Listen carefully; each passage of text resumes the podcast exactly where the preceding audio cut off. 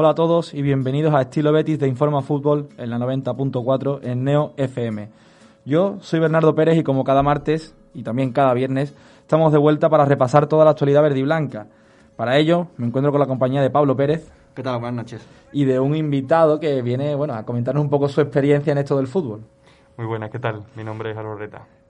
Bueno, antes de entrar en materia, como siempre, eh, recordar nuestro menú. Eh, trataremos esa sección de Multibetis, repasando todo lo que, lo que ha acontecido en el Betis Féminas, en la cantera, en el futsal y en el básquet. Eh, después daremos el salto al análisis del partido de ayer, en el que el Betis se impuso por un gol a cero frente a Sasuna, tratando ese uno por uno y la cara y la cruz. Y pues posteriormente comentaremos esa previa ¿no? de, este partido tan ilusionante que, que tenemos ya en el horizonte como son esos cuartos de final frente al Athletic Club de Bilbao. Bueno, no me entretengo más, vamos a ir comenzando eh, por esa sección de Multibetis. Y Pablo, bueno, cuéntame qué tal le ha ido a la cantera en este fin de semana. Eh, bueno, la cantera sigue como un tiro. Eh, ganó en su último encuentro ante el Lorca Deportiva, ante el único equipo con el que había perdido en la primera vuelta. Y bueno, se encuentra segundo en posiciones de ascenso a segunda división con cinco partidos ganados, seis empates y una derrota. Y, bueno, la verdad que una noticia bastante positiva. Yo no sé vosotros, pero a mí me encantaría ver a, la cantera del Betis en segunda división, en un fútbol más, más serio. Además, los derechos televisivos serían totalmente distintos. Bueno, si no me equivoco, más, más allá de la racha de partidos sin perder, tercera victoria consecutiva, que era algo que le estaba costando al equipo, que sí que estaba compitiendo bien y era difícil que perdiera, pero sí que es cierto que le estaba costando mucho ganar y por fin parece que, ha encontrado no esas facilidades de cara a puerta sobre todo para ir sumando de tres en tres. Y respecto a los fichajes, en este último día de mercado el equipo se ha movido mucho. Las bajas han sido Jime, Irizo y Yacine, que como ya sabemos ha subido al, al primer equipo definitivamente. Y por el lado contrario, las altas han sido Chema Núñez, procedente del Albacete, que jugará cedido hasta final de temporada, Juan Serrano, que viene del Algeciras, e Irracano. Eh, de Juan Serrano, la verdad que he leído un poquito, ¿no? siempre por redes sociales, muy habitual, cada vez que hay un fichaje, pues consultar a los que saben, ¿no? Sobre qué se espera de este futbolista. Y según dicen en Algeciras, ha dejado unas sensaciones magníficas y de hecho eh, parece que puede ser un futbolista importante en este presente actual del Betis Deportivo y de cara al futuro, quién sabe. Bueno, Sobre todo para, para, bueno, para encarar lo que queda de final de temporada, que ya parece que el objetivo es otro. Yo creo que a priori, eh, a principio de temporada, mm, ni nos imaginábamos que el Betis Deportivo tuviese posibilidad de ascender a segunda división. Visto cómo está la cosa, mm, yo creo que es un objetivo más que real. Sí, está claro, el Betis partía con unas aspiraciones, que era tener una temporada tranquila, ¿no? Asentarse en la categoría, porque ya hemos dicho muchas veces que en etapas anteriores pues le había costado, pero si van pasando las jornadas, te vas sintiendo fuerte, vas viendo que las piezas encajan bien y que bueno, estás ahí arriba y en definitiva tienes la posibilidad de pelear por cotas más altas, pues hay que ir con todo, como tú dices, eh, para un club tener a su filial en segunda división es algo tremendamente positivo, que sí que es cierto que luego será muy complicado eh, poder quedarse ¿no? en segunda división, es muy habitual ver a filiales que ascienden y en la temporada siguiente o dos tres temporadas vuelven a la segunda división B, pero es un escaparate tremendo, es tener a los futbolistas además en una categoría mucho más parecida a la primera división, lo que les facilita luego el salto, por lo tanto, bueno, si ese objetivo, que realmente yo creo que es una ilusión más que un objetivo, porque sería irreal, ¿no? Eh, ponerle esa obligación sobre los hombros a los futbolistas, pero bueno, hay que seguir peleando y si, oye, si a final de temporada seguimos ahí arriba y existe esa posibilidad, pues habrá que ir con todo. Pasamos de lo que es la cantera al futsal, que bueno, este fin de semana no se disputó jornada de liga, eh, si no me equivoco, creo que es que fue, hubo parón de selecciones y demás. Y bueno, en el, en el, último partido que disputó el equipo se había impuesto por cuatro goles a seis en, en, Córdoba, eh, por lo tanto, victoria visitante y que bueno, el equipo se mantiene en esa zona media de la tabla, tratando de aspirar a, a los puestos de playoff, aunque parece complicado, ¿no? Porque todavía hay equipos con, con partidos de menos y demás, por lo tanto, todavía no es muy realista, ¿no? Lo que vemos en la clasificación Y el siguiente partido que tendrá el equipo es frente al Inter Movistar, eh, fuera de casa, partido muy complicado. El Inter es uno de los grandes de, de la categoría, incluso de Europa, podríamos llegar a decir. Por lo tanto, bueno, partido difícil, pero hay que ir a jugarlo y después quién sabe lo que puede pasar. Y bueno, del futsal volvemos al Betis femenino, que si no me equivoco tampoco hubo jornada de liga. No, un partido más aplazado, en este caso contra el Athletic Club de Bilbao, que sigue a la espera de que haya una fecha oficial para poder recuperarlo. Y bueno, me gustaría traeros algunas noticias positivas una de estas semanas, pero desgraciadamente la situación es la que es. El Betis Femina ya acumula 10 partidos consecutivos perdiendo, una cifra que es demasiado preocupante. El equipo tiene 7 puntos, es colista junto con el Deportiva Banca. Y, bueno, mm, yo sigo pensando que el objetivo de este Real Betis Feminas no era luchar por la permanencia, ni mucho menos. Si te pones a repasar las jugadoras una por uno, la, la calidad es totalmente superior a muchos de los equipos a los que está pegado pero por alguna razón nos ha dado con la tecla. Juan Carlos, ah, Juan Carlos Amorós aún no consigue arrancar. De hecho, hace dos semanas eh, salió goleado ante la Real Sociedad por cinco goles a uno. Y bueno, la siguiente jornada, jornada es una final. Bueno, podríamos decir que ya lo que resta de jornadas son todas unas finales, pero esta más todavía porque nos enfrentamos al Santa Teresa. Un duelo directo por, el, por la permanencia. El Santa Teresa está a cuatro puntos. Eh, además, el partido es. No, me equivoco. El partido es allí, fuera de casa. Pero eh, sumar tres puntos sería eh, muy importante para pegarnos a los, a los rivales que tenemos justo enfrente y, un pasito adelante para cambiar la mentalidad y arrancar la segunda vuelta de otra manera. Sí, bueno, eh, tú ya lo has dicho en muchas ocasiones, tú eres nuestro especialista en el fútbol femenino y sí que es cierto que a priori parecía que el objetivo del, del Betis este año era estar en los puestos importantes de la tabla. Lógicamente pelear por la liga eh, no porque al fin y al cabo en el fútbol femenino hay dos titanes como son el Fútbol Club Barcelona y el Atlético de Madrid a los que parece que se quiere sumar el, Real Madrid.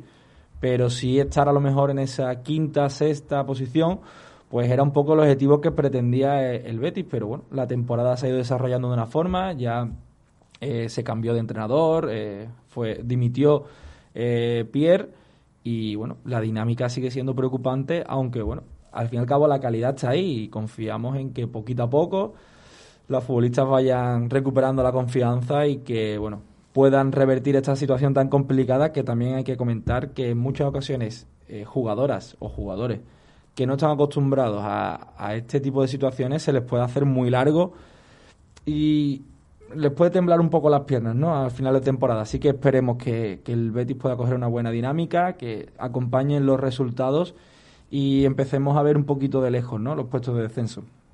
Una vez comentado el femenino, pues pasamos al básquet, que casualmente tampoco hubo jornada. Bueno, sí hubo jornada, si no me equivoco, pero el Betis no disputó su partido porque en la primera división de baloncesto pues son 19 los equipos que, conforman la competición y por lo tanto siempre hay uno que, se queda sin disputar su jornada.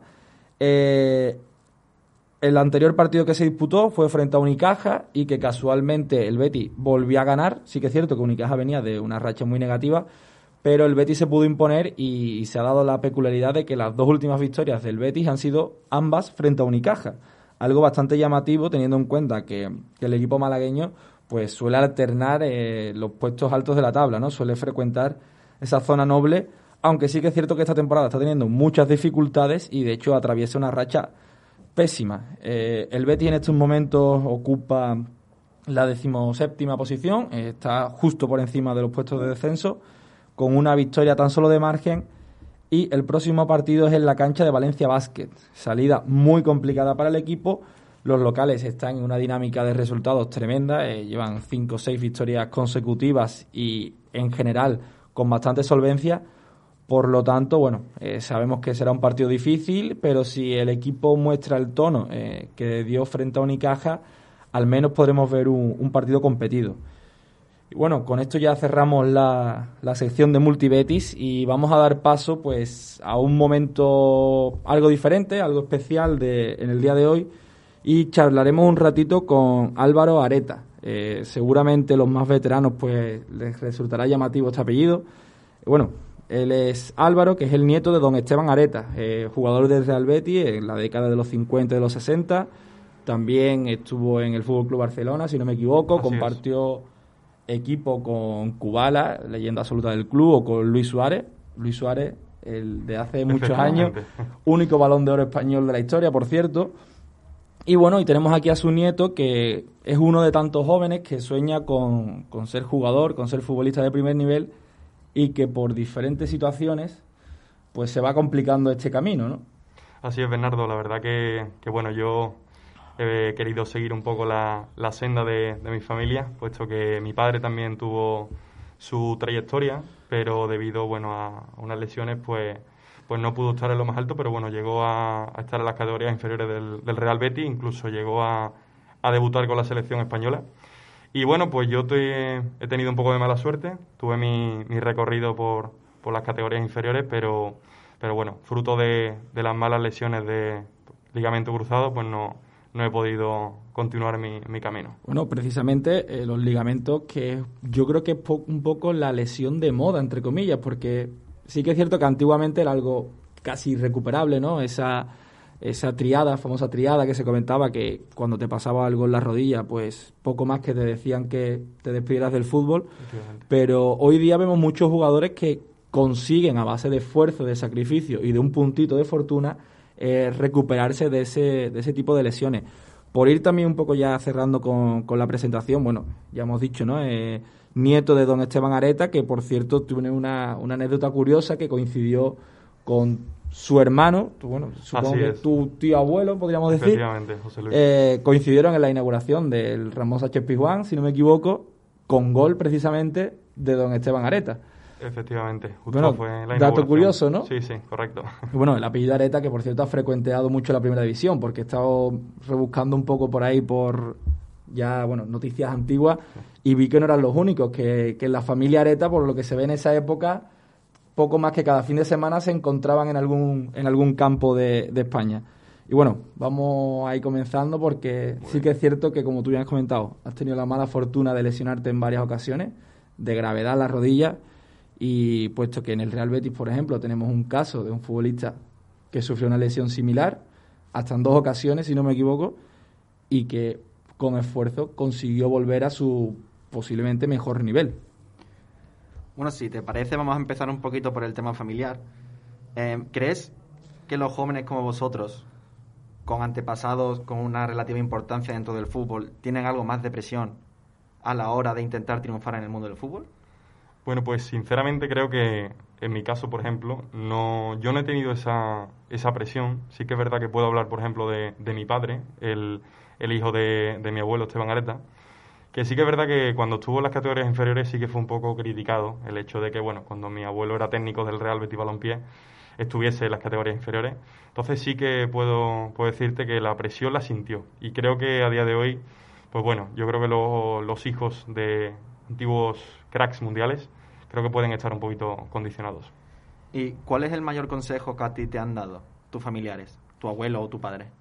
Pues yo creo que siempre trabajo, esfuerzo y sacrificio para intentar llegar lo más lejos y sobre todo cuidarse. Cuidarse porque a día de hoy hay muchos jóvenes que no terminan de cojar en el mundo del fútbol porque se, se dejan, se desorientan en su camino y creo que el trabajo y la constancia es lo, lo, más importante. Porque son figuras antes que futbolistas, ¿no? Porque Exactamente. Se ven algunos chavales, que salvando las distancias, no quiero tampoco generalizar, pero se ven algunos chavales en las canteras que parece que ya lo han hecho todo en el fútbol y realmente aún no han hecho nada.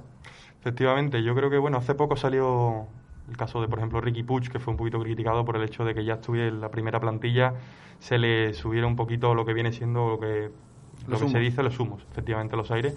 Pero bueno, ahí se ve el chaval que bueno, que poco a poco y con, con trabajo se está subiendo. Tu abuelo que llegó al Betis, si no me equivoco, cuando el Betis estaba en segunda división. Y ha sido, ha sido una herramienta, digamos, para que el Betis crezca hasta, hasta los sitios donde está ahora. ¿Crees que estaría orgulloso con el Betis actual? Pues yo creo que, que sí, perfectamente, porque a día de hoy, por ejemplo, que se ha revertido mucho la situación del equipo esta temporada con, con Manuel Pellegrini, yo creo que actualmente con el equipo ahora mismo, yo creo que sí estaría bastante contento. Y bueno, vamos a pasar ya un poquito a tu historia personal. Tienes una historia em, de superación que a muchos les gustaría poder contar que han vivido lo que has vivido tú y que han sido capaces de volver a pisar un terreno de juego.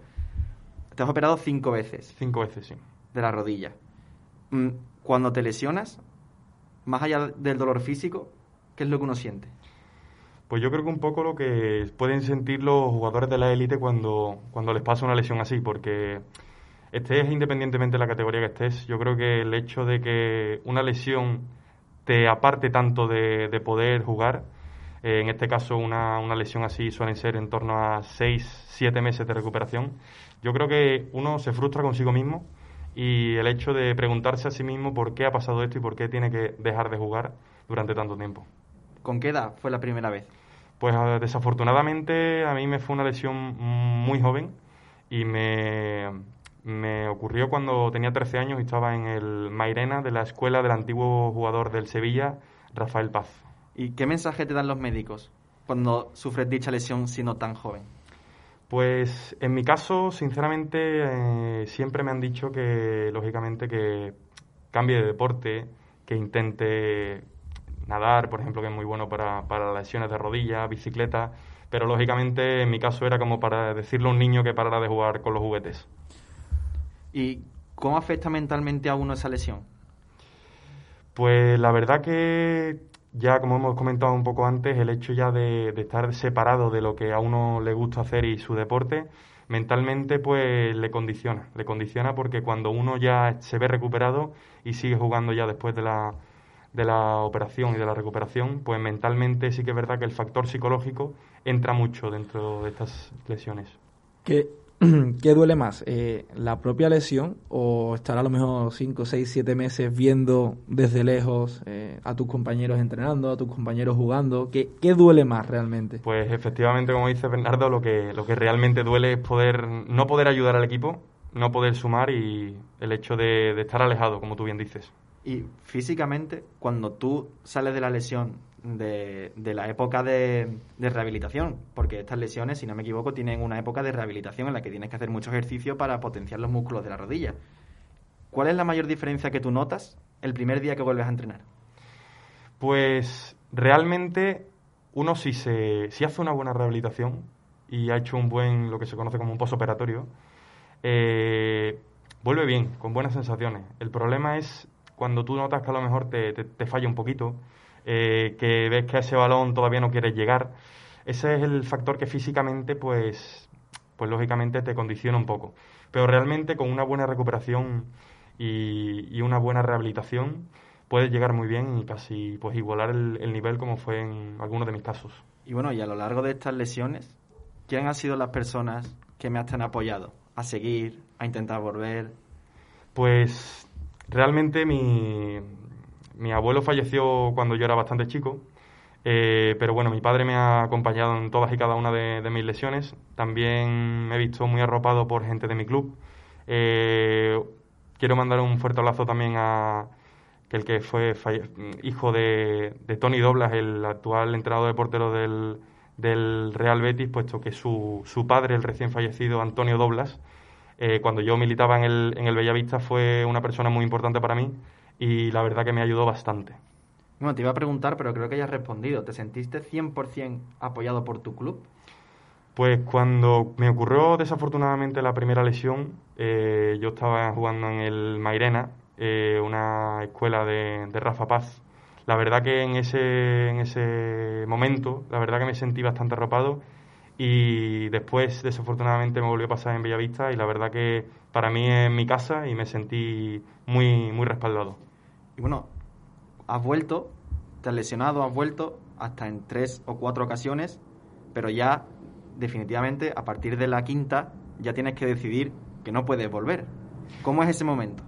Pues es un momento duro, puesto que yo creía que con superación y con esfuerzo siempre iba a poder eh, volver, volver a jugar, pero desafortunadamente llega ya un punto en el que te tienes que plantear pues que ya lógicamente mm, cuando llegue ya a una cierta edad pues el cuerpo no va a funcionar de la misma manera entonces es un momento duro lo hablábamos hace un ratito a micro cerrado que yo me imagino que seguramente los doctores llegarían a un punto que te dirían oye, prioriza tú. ¿Prefieres poder tener una vida tranquila los años que sean o arriesgarte a terminar de destrozarte las rodillas? Efectivamente, la verdad que es un momento duro porque cuando el médico te dice que, que ya llegó tu hora, que no puedes seguir jugando porque si no con 40 años vas a tener una artrosis impresionante, pues lógicamente es un momento duro, porque como ya he dicho antes, es como decirle a un niño chico que no juegue con sus juguetes. Hombre, yo supongo que incluso desde la primera lesión te habrán dicho que no puedes volver. ¿Cuántas veces habremos visto entrevistas de jugadores de primera división, como Santi Cazorla, por ejemplo, que le dijeron que no ibas a volver a andar casi? Y aún así tú quieres volver. Mm, ¿Eso lo sientes tú o es porque decides quiero volver? Es una cosa que, bueno, que a cualquier persona que realiza un deporte o le gusta algo, pues lógicamente su instinto pues le, le dice, oye, yo quiero seguir porque, porque es lo que me gusta hacer. Y lógicamente a mí me encantaría poder seguir jugando, ya sea con, con, mis amigos o cuando sea mayor. Por ejemplo, mi padre que sigue jugando al fútbol con 56 años que tiene. Pero, pero bueno, ya a ver si empiezo ya a hacer también rehabilitación a diario, que lo voy a necesitar si, si de mayor quiero seguir dando toques. Y bueno, ya que no puedes jugar definitivamente, ¿tienes algo pensado dentro del mundo del fútbol? Pues realmente pues lo que hacemos todos los béticos, ¿no? Apoyar al equipo desde casa, porque ya llega un punto en el que no se puede hacer de otra manera. Y quién sabe, ¿no? Quién sabe si en el futuro pues hablaremos de, algo. Bueno, yo eh, se me está viendo a la cabeza el tema de, por ejemplo, un futbolista que también tuvo una lesión grave de rodilla, como es Jesse Rodríguez, y que él comentaba que en su día los doctores le recomendaron que ejercitara mucho la rodilla para, para tener una vuelta lo mejor posible y tener, bueno, poder tener una carrera lo más normal, que ya sabemos que después no ha sido así, pero por distintos motivos. Eh, y le insistían mucho en eso, en ejercitar la rodilla, que, que tú, generar más musculatura, por así decirlo, para para que estuviera más, más protegida. Realmente esto es algo que, que es así, depende un poco del cuerpo de cada persona. como Pues realmente lo, lo, importante en este tipo de lesiones, eh, como tú bien has dicho, el caso de GC, o también se me viene a la cabeza el caso de Tiago Alcántara, que está operado más de dos veces de ligamento cruzado y ya vemos el, el desparpajo y el nivel que, que tiene actualmente. Efectivamente, como dice Bernardo, lo importante es tener un buen tren inferior eh, sobre todo temas de cuádriceps y isquiotibiales y abductores, son muy importantes sobre todo para la, estabilidad de la rodilla, puesto que esto es el, principal formulario de, la rodilla. Bueno, ya para terminar, un mensaje para aquellos jóvenes, o, no tan jóvenes incluso, que se encuentren en una situación parecida y que estén ahí como en una, en una, una un poco una encrucijada entre una lesión y su deporte. Pues yo les animo a todos que, que con esfuerzo y con trabajo y sobre todo con mucho sacrificio, porque el problema de estas lesiones es que no se ve la parte interna, por así decirlo, la parte de atrás en la que el jugador trabaja y con mucho esfuerzo individualmente eh, para volver a, a, jugar. Le mando un mensaje de, de fuerza y apoyo para que sigan trabajando duro, que seguro que van a volver. Bueno, y que por desgracia en tu caso has tenido que un poco renunciar al fútbol, pero también tenemos casos hoy día de jugadores que a base de eso, de esfuerzo, de sacrificio y de no dejar de insistir, pues han podido volver a, gran nivel. Y de hecho, eh, lo hemos comentado, por ejemplo, Sergio Canales, ¿no? Un futbolista que tiene una proyección tremenda en su día cuando aparece con el Racing de Santander, ficha por el Real Madrid y bueno, eh, comienza a tener una serie de, de, mala fortuna, porque no se puede decir de otra manera, y, yo recuerdo su etapa, sobre todo en Valencia y en la Real Sociedad, era un futbolista con miedo, o sea, se le notaba temeroso de llegar a la línea de fondo, evitaba ciertos esfuerzos o ciertos giros con las rodillas, y en cambio hemos visto que en el Betis, a base de seguir recuperando confianza, de trabajar mucho la rodilla, de volver a casa después de un partido de liga y directamente ya estar tratándose, lo tenemos hoy día posiblemente dando su máximo nivel. Por lo tanto, es una las lesiones son muy complicadas porque al final todo depende del cuerpo de cada uno, de cómo reaccione, de si los huesos luego fijan bien, si no, los ligamentos que son tremendamente fastidiosos, pero hay motivos para ser optimista también. Yo, esto también un poco, ¿no? En, dirección a lo que tú comentabas, a los chavales que, que se estén viendo en, en, situaciones así, que se puede salir de eso y que se puede seguir adelante. Que no, no hay tampoco que echarse las manos a la cabeza y sobre todo tener paciencia, creo yo, y escuchar a los doctores que al final son los que saben. Efectivamente. Bueno, yo creo que con esto poco más. No sé si os habéis quedado con ganas de, comentar algo más. A ti, Álvaro, por supuesto, te invito a que te quedes y que comentes con nosotros pues todo lo que quieras de, del programa. Y vamos a ir ya pues a analizar el partido de ayer, que precisamente jugó el Real Betis eh, en casa frente a Osasuna y con un resultado magnífico. Bueno, magnífico por los tres puntos. Eh, yo creo que era un partido en el que el aficionado general posiblemente eh, preveía un partido de dominio del Betis, ¿no? En el que fuese superior y, y, que, y que la puntería, pues, determinara si nos podíamos llevar los tres, los tres puntos o no. Y fue todo lo contrario. Fue un partido en el que hay que ser realistas. Osasuna fue superior. De hecho, tuvo tres, cuatro ocasiones mm, muy claras. Tuvimos a, a un extraordinario Joel, que ayer paró lo que en otras ocasiones pues no hubiera hecho y yo que me alegro, por cierto, ¿eh? que, que, si, que viendo los problemas físicos que está teniendo Claudio Bravo, que Joel recupere su mejor nivel puede ser fundamental para la temporada del Betty. Pero bueno, lo que estaba comentando, ¿no? victoria muy importante para el equipo porque se pone a dos puntos del sexto clasificado y a cinco del quinto. El quinto puesto que aún nos queda lejos y además creo que sería irreal eh, tratar de, ponerlo como un objetivo porque en estos momentos lo ocupa el Villarreal y creo que es un equipo que está bastante por encima del Betis a día de hoy. Tiene futbolistas mm, de mayor nivel, a mi modo de ver, en posiciones clave, como puede ser la pareja de centrales o el delantero centro, en este caso con Gerard Moreno.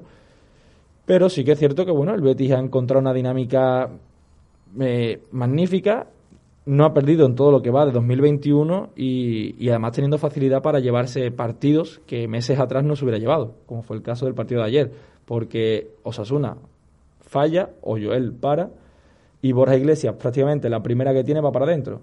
Anteriormente había tenido una Loren, pero que tampoco fue tan clara, creo yo, como algunas que tuvo Osasuna. También hubo ahí alguna de Fekir, ya creo que estando en ventaja. Por lo tanto, el Betis se, parece que se ha abonado a la competitividad. Partido que no fue brillante ni mucho menos. Seguramente uno de los más flojos de, de estos últimos 8 o 10 partidos que ha disputado el equipo y en cambio se lleva la victoria. Tres puntos más, seguimos sumando. Eh, alguna duda en defensa que ya comentaremos ahora eh, cuando tratemos la previa del partido de Copa, pero yo creo que es positivo acostumbrarnos a ganar, ¿no? Bueno, yo ojalá me equivoque porque no me gustaría para nada que lo que voy a decir ahora fuese una, una realidad. Pero a mí la sensación que me dio el partido de ayer fue que los jugadores eh, estaban más pendientes de, este jueves que del propio partido contra los Asuna. Es cierto que el partido contra el Atleti es, eh, es esencial, clasificarte a unas semifinales de Copa y pensar en que te puede llevar un título es algo a lo que desgraciadamente no estamos muy acostumbrados en estos últimos años. Y que es el partido más bonito de lo que va de temporada. Pero, pero eh, si hubiésemos perdido este partido, habría sido, no te digo una catástrofe, pero habría sido un paso muy en falso, porque es, eh, de momento ha sido la mejor oportunidad que hemos tenido para ponernos ahí en esos puestos de UEFA. La alternativa, que puede ser que el equipo notase la falta de, de Lainez y de, y de puntas que fueron Joaquín y Rodri, no tienen la misma capacidad de encarar, la misma velocidad, la misma verticalidad. Joaquín no tiene el repliegue que tiene eh, Diego Lainez y puede ser que el equipo se resintiese eh, bastante en ese aspecto. Eh, dice mucho del equipo que ganásemos este partido jugando al 50-60%, pero bueno, nos quedamos con eso. Tres puntos vitales, ya estamos ahí, que hace, hace nada, dos meses parecía, los puestos de UEFA parecía que estaban muy lejanos y que eran una misión casi imposible, y mira. Es que, como tú dices, era una oportunidad eh, idónea para el Betis porque tanto Granada como Real Sociedad, incluso el Villarreal, habían pinchado. De hecho, Real Sociedad y Villarreal eh, jugaron entre ellos, si no me equivoco, y firmaron un empate a uno.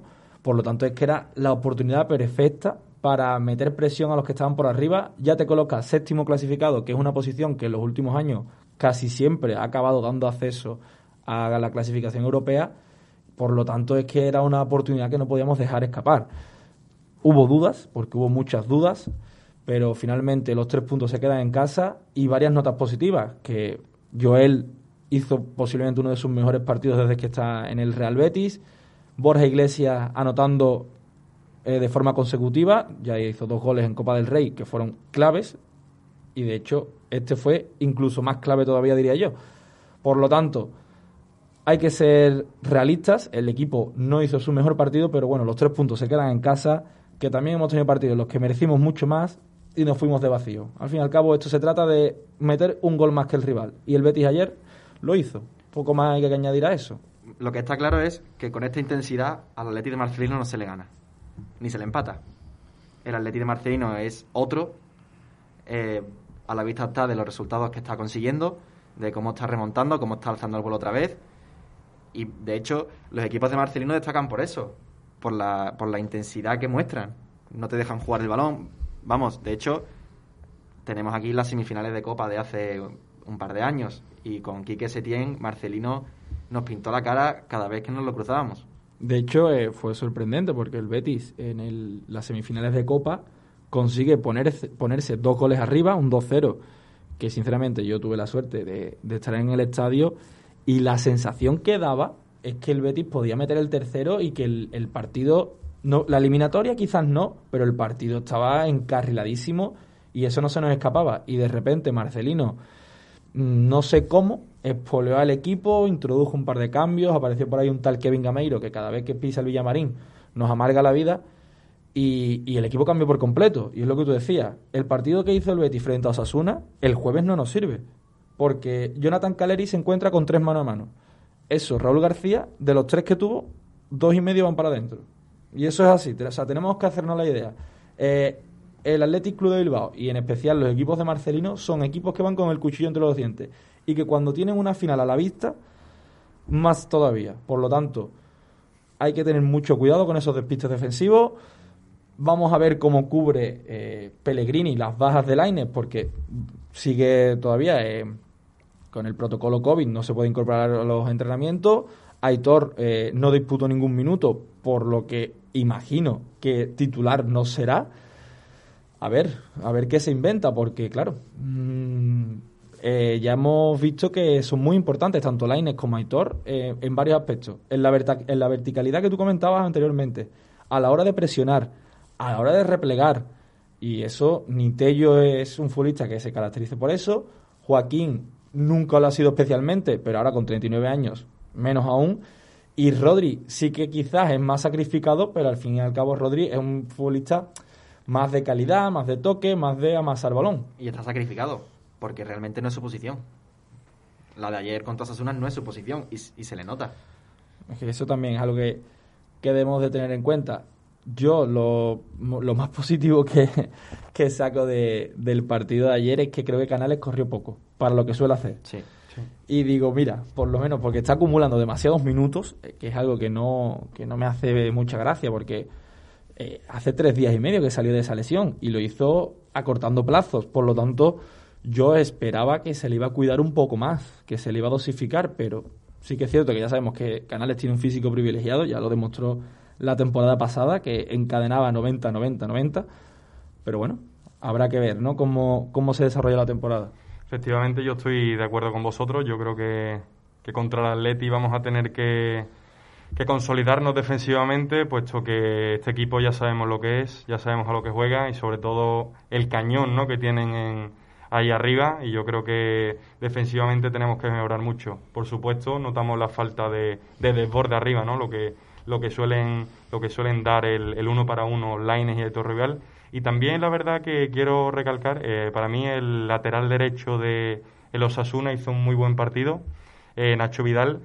Sin embargo, yo creo que con la presencia de Miranda hubiese sido totalmente distinto porque el desborde y la cantidad de centros que, pone este chaval es impresionante, ¿no? Espero que, que dispute minutos o que salga de titular porque este chico me parece realmente indiscutible. Bueno, ya comentaremos más adelante la alineación que esperamos para el próximo partido, que es este de Copa, pero sin duda yo ojalá eh, que Miranda se encuentre bien físicamente para poder ser titular, porque al menos a mí me da más garantías defensivas que, que Alex Moreno, que es cierto que Miranda tampoco es su especialidad, eh, la defensa, pero yo le veo un plus eh, de competitividad que Alex Moreno no tiene o mm, no sé por qué no la está mostrando, pero al menos en los partidos que, hemos visto esta temporada, Miranda da un puntito más. Y por cierto, Víctor Ruiz, que se marchó lesionado, bueno, lesionado no, eh, fue por precaución porque los golpes en la cabeza ya sabemos que, que tienen su complicación y que, bueno, más vale prevenir, pero yo espero que esté para el partido porque creo que a día de hoy es uno de los centrales, o sea, creo que es el central que más seguridad da al equipo porque Mandy es indiscutible, pero su mayor virtud precisamente no es eh, defender el punto de penalti, cosa que he visto Ruiz sí y que va a ser muy importante teniendo eh, delante a Raúl García y a Iñaki Williams. Respecto a eso, a mí me ha llamado mucho la atención que finalmente Luis Martínez no haya subido al primer equipo. Es muy buen central, de hecho es el que manda en el Betis Deportivo. Desde que llegó Luis Martínez, eh, el Betis ha perdido solo dos partidos. ¿Qué pasa? Que si tú quieres luchar por ascender a segunda no le puedes quitar el mejor central que tiene el equipo. Bueno, eso y que finalmente no ha salido ningún central del Betis, porque eh, parecía que Sidney podría haber salido porque no estaba siendo importante y por, bueno, también dejar un poco de hueco en el tema de la masa salarial, pero claro, finalmente el Betis cuenta con cuatro centrales. Eh, quitarle, como tú bien dices, al líder de la defensa del Betis Deportivo para que a lo mejor eh, juegue partiditos sueltos y minutos residuales, pues no habría sido muy, muy coherente. Desde luego que sí. Yo creo que, esa posición, Víctor Ruiz, la verdad que desde, desde el inicio de temporada viene mejorando, viene haciendo muy buenos partidos defensivamente. Esperemos que esté en, en el partido contra el Atleti. Y también yo quiero hacer una mención del... Me preocupa un poco el lateral derecho. Veo que Emerson, la verdad, cada vez le comen más la posición, le cogen la espalda. Y una pena que tampoco esté Diego Laine, que aparte de su desparpajo, ayuda muchísimo en defensa y en muchos partidos le hemos visto casi la función de lateral derecho. Sí, bueno, doblando el lateral en muchas ocasiones, tanto Lainez como, como Aitor. Y, Guido, yo creo que al final Pellegrini está haciendo un enorme trabajo a la hora de, de, contar con las bajas, ¿no? Mm, está sin, sin su portero titular y ha conseguido recuperar a Joel. Supongo que eso es trabajo de entrenador. Eh, ha sabido rotar con Emerson y Montoya, eh, está sabiendo hacerse a las bajas de Batra y de, y de Sidney, porque Sidney está que sí sí que si no.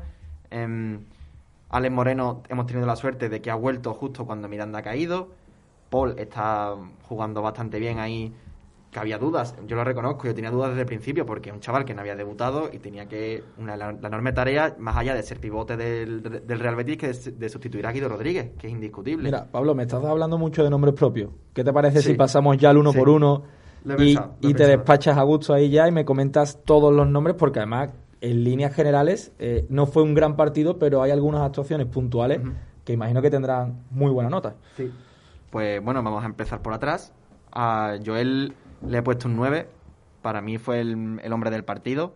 De hecho, creo que ha sido su mejor partido en lo que va de temporada. Es que lo paró todo. Efectivamente. Los tres mano a mano que tiene los para muy bien eh, los tiros desde fuera los solventa como puede. También es verdad que los Asuna, eh, Caleri, pues no, es por quitarle mérito a Joel, pero para mi gusto tira al muñeco, tira por tirar. Pero oye, el portero tiene que estar ahí.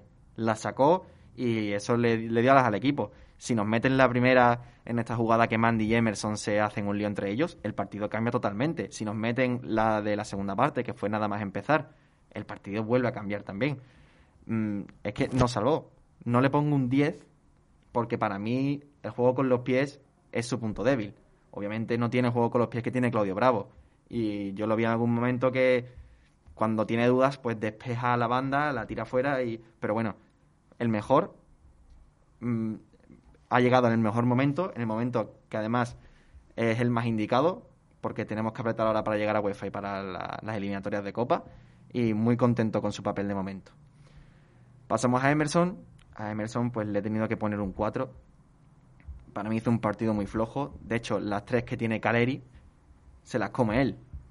No va fuerte a la espalda, no está donde tiene que estar y, en ataque no me dio nada. Efectivamente, muy, muy de acuerdo contigo. Entonces no, no le puedo poner más allá de un 4. A Mandy y a Víctor Ruiz, a ambos les he puesto un 6. Para mí cumplieron. A Mandy quizás le puedo eh, le puedo le puede restar esa primera acción con Emerson, pero bueno. Yo creo que Mandy habría que dividir un poco entre aspectos ofensivos y aspectos defensivos, porque en la salida de balón le volví a ver muy bien, como hacía algunos partidos que no estaba, porque creo que arriesgó un poco más, buscó el pase más vertical y no siempre de seguridad, y defensivamente eh, tuvo esa jugada, alguna en la que tampoco se termina de imponer, me dejó alguna dudilla, que bueno, eh, sí que es cierto que Mandy siempre ha destacado más por su salida de balón que por su contundencia, contundencia dentro del área. Si seguimos con Alex Moreno, a Alex pues le he puesto un 5. Me parece que todavía tiene que volver a su 100%. Eh, me parece que defendió un poquito mejor que Emerson, de ahí el puntito más. Y bueno, para mí no hay ni rastro del Alex Moreno de la primera temporada. Ese que cogía el balón en la punta de, en la punta de ataque y tenía un desborde descomunal que casi ningún lateral de la Liga Española podía hacer nada contra esa velocidad. Y no sé si serán las lesiones, si será la desconfianza o, cualquier motivo, pero me falta que encare más. Y bueno, ya centrando, ¿qué queréis que os diga? Pero es que ningún centro de Alex Moreno va al sitio. No encuentra nunca delantero. Y eso en un lateral resta mucho. Pero bueno, mejor que Emerson. Espero que vuelva.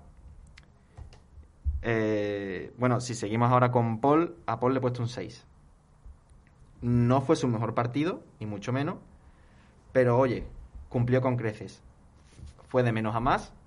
Al principio lo vi un poco con dudas, no sé si nervioso, pero a medida que fueron pasando los minutos lo vi como más centrado en el partido. Está aprendiendo mucho. En su primer partido ya vimos como llegaba tarde, eh, solventaba todo con una, con una falta y de hecho se fue expulsado. Y está, lo veo que está aprendiendo mucho, está muy calmado nos está haciendo, no olvidar, pero nos está haciendo pasar con más tranquilidad la baja de Guido Rodríguez. Y oye, a mí me está empezando a ilusionar Paul. Creo que hay futbolista para rato. Eh, además, Paul creo que ocupa una posición en la que si pasa desapercibido a lo largo del partido, es una gran noticia. Eh, quiere decir que no has fallado, eh, que el trabajo que has tenido lo has solventado con, con facilidad, con, bueno, con solvencia, aunque sea algo redundante pero claro, es que Paul al fin y al cabo es un chico que está eh, dándose a conocer ahora en el máximo nivel, que lleva, no sé si llevará 10 partidos como mucho eh, con el primer equipo y que demuestra una tranquilidad y una confianza en sí mismo que no es habitual. Por lo tanto, yo creo que muy positivo ¿no? que, esté siendo capaz de, suplir la baja de un futbolista tan importante como es Guido Rodríguez. Sí, además es lo que tú dices. Yo personalmente prefiero que busque el pase fácil antes que que se la juegue, porque una pérdida de balón siendo pivote casi siempre se traduce en gol en contra. Que además es que él no está ahí para eso, o sea, él está para la resta. Y si además, como está haciendo en las últimas jornadas, tienes a Sergio Canales al lado, pues mucho mejor buscar a Canales, que tiene mucha mayor facilidad que la mayoría de los futbolistas de primera división para encontrar el jugador libre, para encontrar el pase clave que tratar de arriesgar a una pérdida, como tú decías, que te puede suponer, bueno, un ataque o incluso un gol. Muy de acuerdo, la verdad, Bernardo, con lo que, con lo que has dicho, de refiriéndote que contra menos ruido haga, mucho mejor, porque la verdad que en esta posición de pivote eh, son muy buenos jugadores porque lo que su función es cortar y dar. Es decir, lo que ha dicho mi compañero Pablo de un pase fácil, dársela al que sabe, por así decirlo, y que juegue el balón. Bueno, ya que habéis hablado de canales, pues vamos a pasar al directamente. Le he puesto un 7.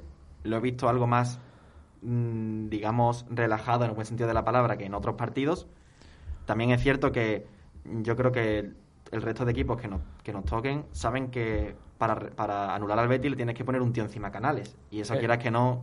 De hecho, ayer vimos como ayer eh, no dejó tranquilo a Canales en ningún momento. Y sí que es verdad que, como tú dices, estuvo, yo creo que más que tranquilo, estuvo menos hiperactivo. Es que hay partidos en los que vemos a Canales que no para. Que, o sea, yo no entiendo cuántos kilómetros hará Sergio Canales por partido porque es increíble. O sea, lo vemos constantemente pisando área contraria, pero es que luego siempre vuelve a su posición.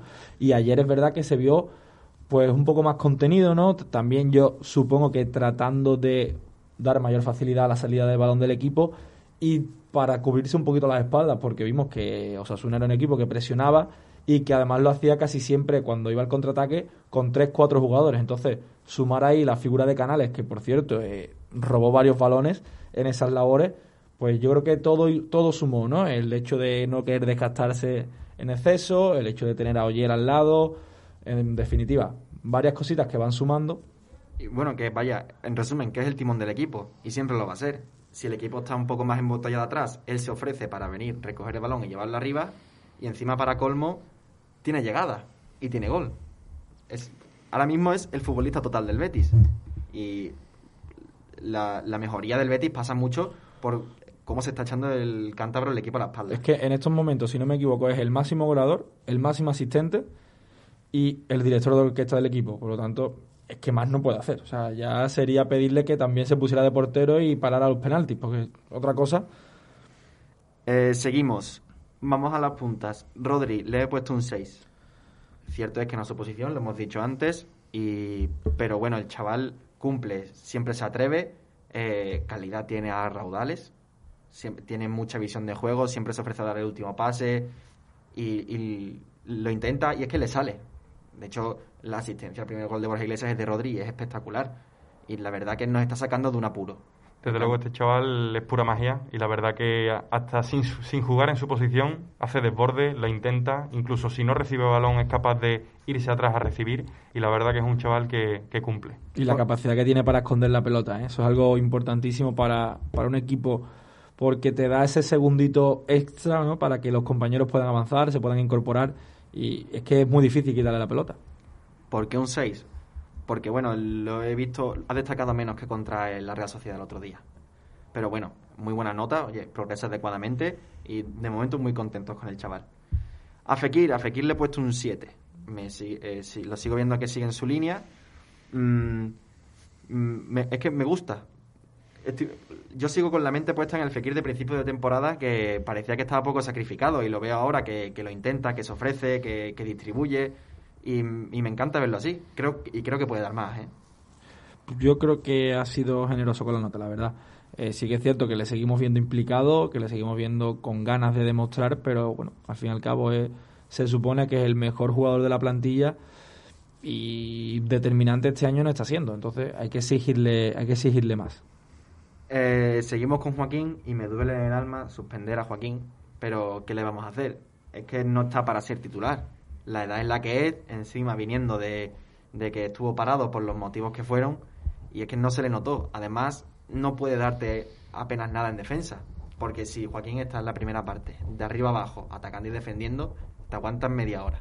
Efectivamente, yo pienso que Joaquín vale muchísimo más como salió contra otros partidos, que salió de revulsivo, eh, suma porque cuando ya hay un desgaste físico por parte de la plantilla es capaz de encarar, jugarla y poner un balón en el punto de penalti que parece que está escaseando estos últimos partidos. La calidad la tiene y le sobra y la saca a relucir cuando sale, pero no le puede sacar de titular. También es verdad que en el partido contra los Asunas no había otro casi para poner en esa banda, entonces bueno, tiene que salir y también es bueno que vaya recuperando sensaciones y tal, pero no fue su día, la verdad no fue su día. Seguimos con Loren. A Loren le he puesto un 5, 5 y medio, 6. Eh, me parece que lucha bastante, que se genera sus ocasiones. Y de hecho, la que tiene al palo es una lástima, porque le habría servido a él mismo para venirse arriba eh, de escándalo. Pero bueno, es que al final es un delantero y el delantero tiene que meter goles. Creo que los delanteros, aparte de, de ayudar al equipo, siempre y a veces que no, cuando uno dice, ostras, pues este delantero no, no ha conseguido encajar gol, los delanteros hacen una función muy importante, que es individual, el hecho de aguantar la defensa de espalda, ser capaz de bajar un balón, ser capaz de aguantar la defensa. Eso es un trabajo que realmente no se suele valorar mucho y es muy importante en el caso de los delanteros, que gracias a Dios Borja Iglesias está sumando y Loren esto es un trabajo que lo hace espectacularmente bien. Y ya para terminar vamos con los cambios. Sidney, que salió en el descanso Víctor Ruiz, un 6, porque cumplió, estuvo en su sitio y sin más. A William le he puesto un 7 porque me pareció que le dio un aire distinto al equipo justo en el momento en el que lo necesitaba. Eh, Muy de acuerdo con lo de William. ¿eh? aportó equilibrio, eh, distribuyó bien la pelota, incluso se descolocó en ataque en, en alguna jugada y a ver si bueno se suma también a la causa. A Tello le he puesto un 8 porque para mí fue el que cambió el partido totalmente. Al Betis, para hacerle daño a la Sasuna, le hacía falta verticalidad y le hacía falta un tío que hiciese daño por las bandas. ¿Y quién era ese hombre en el día de ayer? Que no había otro. Tello. Salió, demostró lo que vale, demostró la velocidad que tiene, asistencia, gol. Y no dio la segunda asistencia porque ahora lo comentaremos.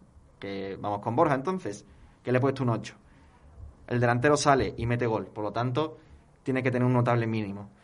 Eh, se está recuperando, ojalá vuelva a su mejor versión y de aquí a lo que queda de temporada meta 20 goles. Ahora, con 1-0, se, lo, se, lo, dijimos a Juan en Copa, con 1-0 no puedes fallar la que fallaste al final. La que Sergio Herrera sale, se come el balón y Borja remata sin portero. Porque si nos llegan a empatar, nos estamos acordando de esta ocasión hasta final de temporada. Hombre, pero no, tiene nada que ver una ocasión con la otra. Hombre, claro, dicho. claro que no, claro que no. Pero un delantero de su talla, para mí es que no puede fallar eso.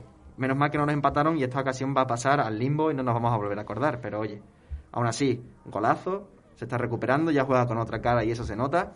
Y muy contento. Y ya guardado pues un 6. Salió para darle descanso a Canales y para darle un poquito más de, consistencia al equipo y, al bloque. Lo hizo muy bien, estaba donde tenía que estar, metiendo presión, metiendo caña, por así decirlo. Así que muy bien. Eh, importante lo de Borja, ¿eh? porque más allá de los goles, que lógicamente es lo que todos le pedimos a Borja Iglesias, eh, ayer se le vio diferente, ¿eh? se le vio que intentó un par de regates, incluso se dio el gustazo de, hacer una ruleta en el centro del campo y se las lleva, porque ah, hubo otros partidos en los que intentaba algo similar o incluso más sencillo y la perdía, se tropezaba con la pelota, daba una impresión bastante pobre y ayer, además del gol, hizo una actuación bastante completa, que sí que es cierto que si llega a, a entrar ese balón que tú comentabas, que en la salida en falso de Sergio Herrera, pues ya hubiéramos hablado de, semana fantástica de Borja, de bueno, partidazos redondos, pero bueno, se, se, fue al limbo. Si es que lo decíamos, más que más allá de marcar goles, que también le hacía falta, lo que necesitaba era hacer clic, cambiar el chip, cambiar la cara.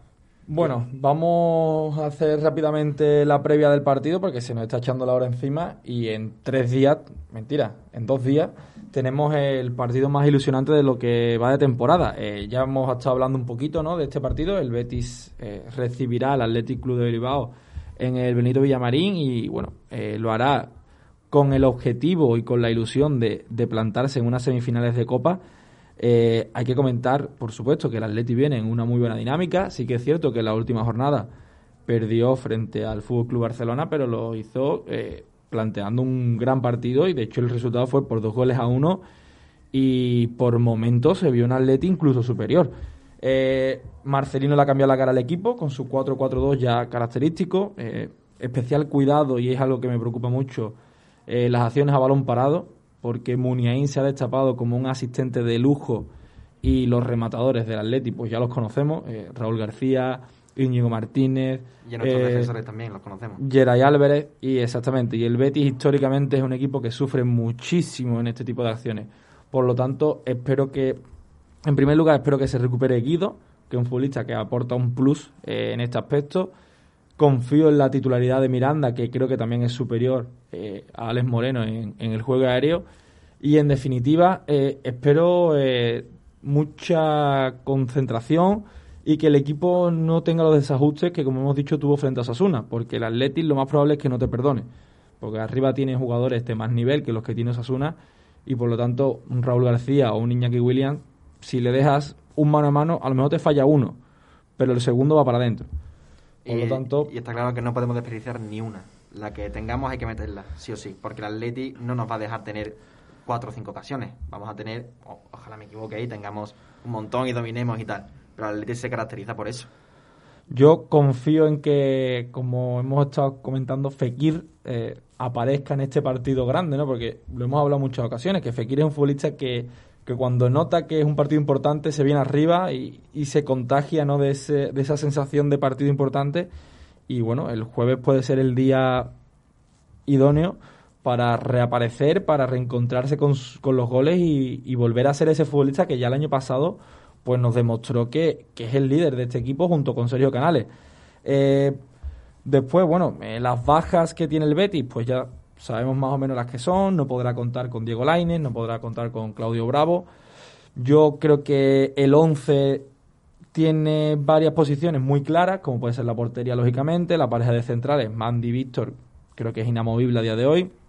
En el lateral derecho yo Espero a Emerson, no creo que de entrada Montoya, porque a priori el, titular es, Emerson. En banda izquierda, yo creo que jugará Miranda. Eh, y me explico, es que yo apostaría por un doble lateral. Me da la impresión. porque si bien no tienes a Aitor, que es quien te puede hacer esa, esa función, jugar con un doble lateral, porque además los dos laterales que tiene el Betty eh, saben incorporarse al ataque, saben compaginar la posición de falso extremo con la de lateral izquierdo, por lo tanto, yo creo que es una opción bastante viable o incluso que, que se ha guardado quien aparezca por esa zona. Eh, en la media punta, lógicamente, estará Fekir y justo por detrás de él, Canales me parece inamovible. Y después tengo la duda de Guido Rodríguez. No sé si llegará. Hoy, por lo que tengo entendido, ha entrenado con absoluta normalidad. Eh, no sé cómo se encuentra físicamente porque se ha perdido dos, tres partidos. Hombre, es un, es un tío con cabeza. Y cuando vio que estaba forzando y tal, dijo, para. Y se salió del campo. Entonces, Pellegrini lo va a negar según lo que él le diga. Yo creo que él mismo va a ser el que le diga, mira, estoy para jugar o, no estoy. Porque hasta, qué punto renta forzarlo y perderlo para lo que queda de liga. Por eso mismo, como hoy ha entrenado con total normalidad, yo apostaría por, por, su, por su titularidad. Y después, en la banda contraria, eh, no sé, es la posición que más dudas me genera. Eh, cabe la posibilidad de que veamos a Aitor, aunque me extrañaría porque no tuvo ningún minuto la, la pasada jornada podría volver a repetir Joaquín, que bueno, eh, tendría sentido para que en la segunda parte entrara Tello fresco y demás. No sé, eh, la verdad que la posición de extremo derecho es la que más dudas me genera y no, no me atrevo a dar un, un nombre. Y en punta, eh, casualmente yo volvería a apostar por Loren.